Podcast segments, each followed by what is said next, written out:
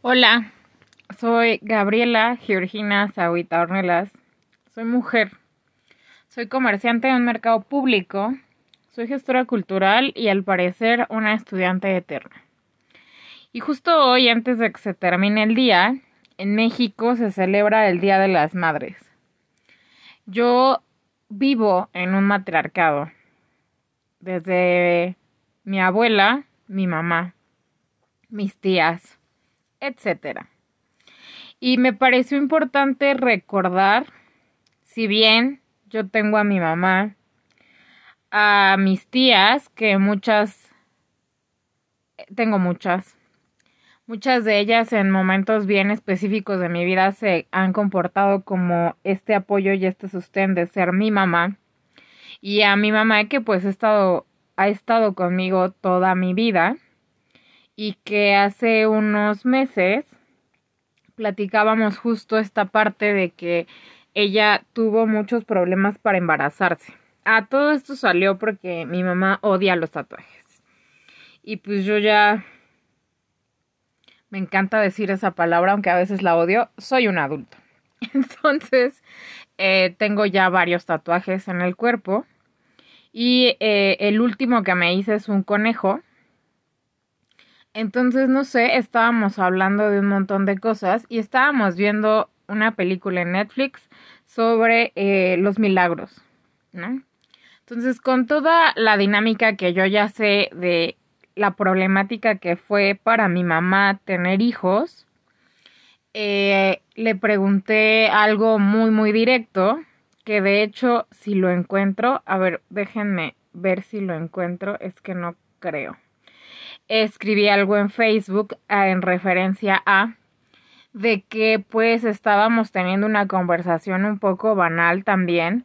El tema de nuestro, nuestro, digo nuestro porque acuérdense que soy cuata, del embarazo de mi mamá, de nosotras, eh, fue muy complicado porque ella siempre tuvo, eh, siempre perdía a los bebés ya en término o casi a término por razones que muchas veces creo que no hay una razón como específica. Puede haber unas razones médicas, pero al final del día nadie eh, lo sabe. Y este, y cuando se embaraza de nosotros, pues básicamente los médicos era como, no, pues esto está básicamente en chino o de la chingada, ¿no? Escoja usted su palabra favorita. ¿Por qué? Porque si no había podido tener un embarazo eh, normal, o sea, de un solo producto, por así decirlo, ¿cómo se pretendía que iba a tener un embarazo doble, ¿no? Con todas las complicaciones que ella ya había presentado en los embarazos anteriores. Entonces, justo en esta plática, yo mirándome al espejo y este eh, checando que me quería, que me quiero hacer otro tatuaje en el brazo. eh, la volteé a ver y en el contexto que estábamos viendo esta película, donde sale eh, un actor mexicano que habla sobre un milagro en específico, le pregunté si nosotros éramos un milagro particular. Y su respuesta me causó mucho asombro y aprendí a reconocer muchas cosas que tal vez cuando eres niña, adolescente, que son los momentos más complejos, eh, aprendí a reconocer lo mucho que es el amor de una madre, ¿no? Básicamente.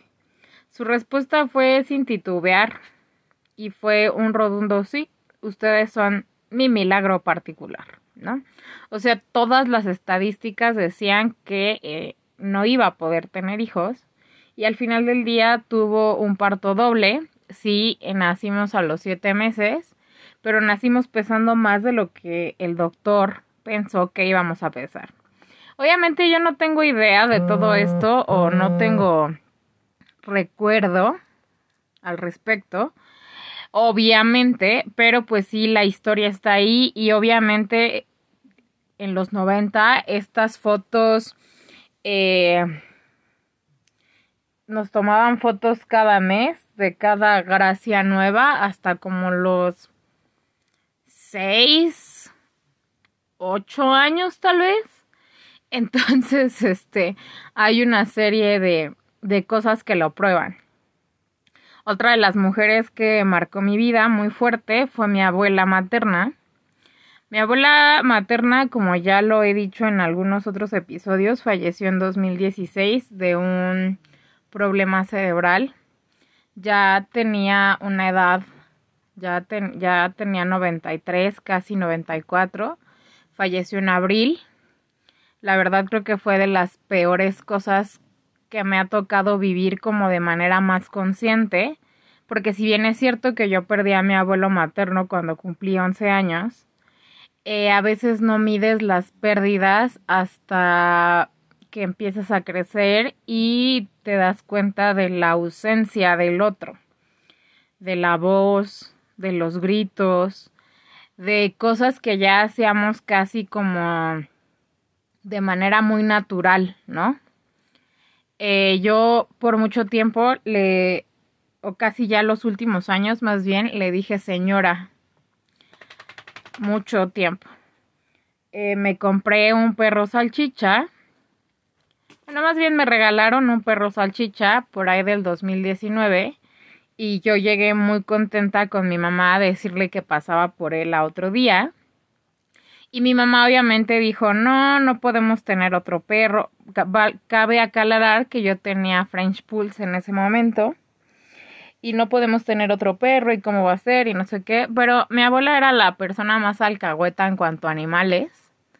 Entonces dijo, mi casa, mis reglas y fuimos por el perro a otro día. Perro que a la larga se convirtió en su perro más que el mío.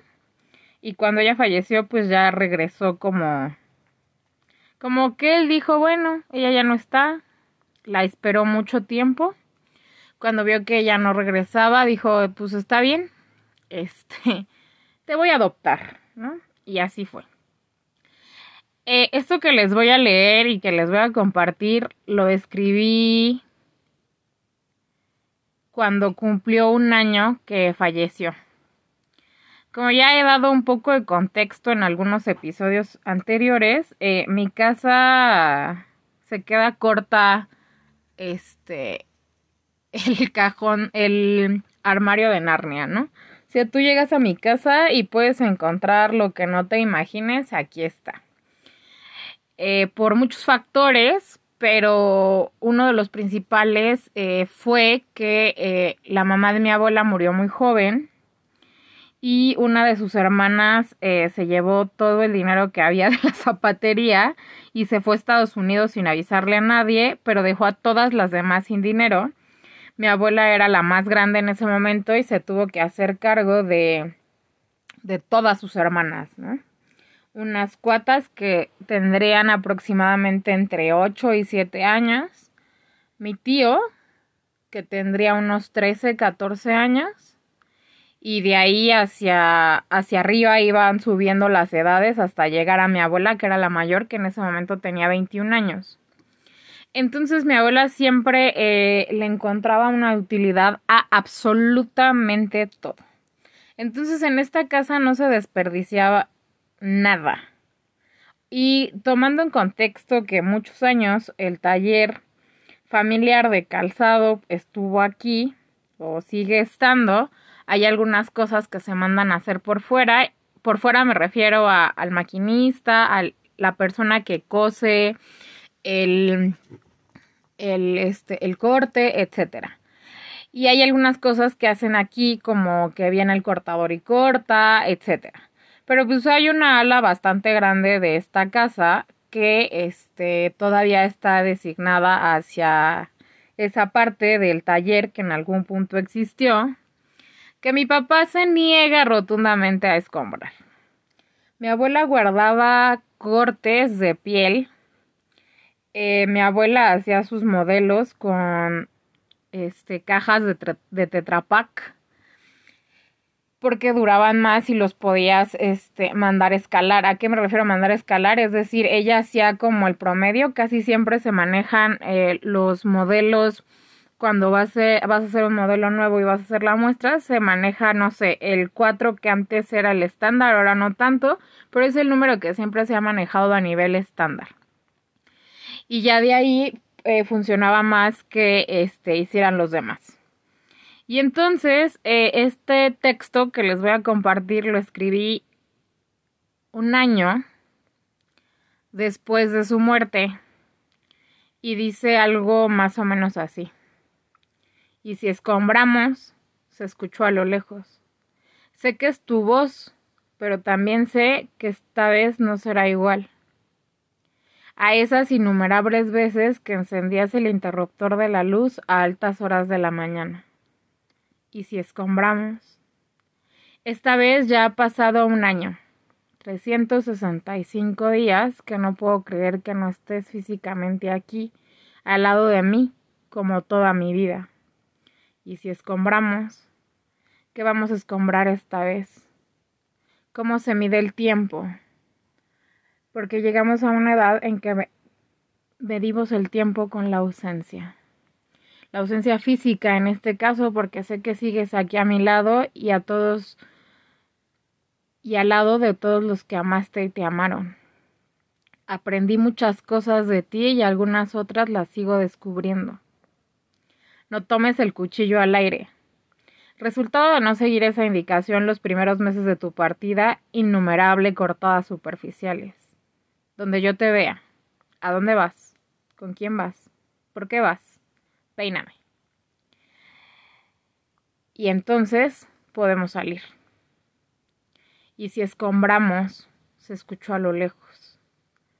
Sé que es tu voz, pero también sé que esta vez no será igual.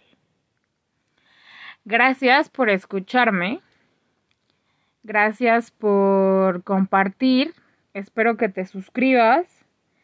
Y este, como pueden ver, ya estoy subiendo capítulos un poco menos espaciados. La idea es subir dos capítulos a la semana.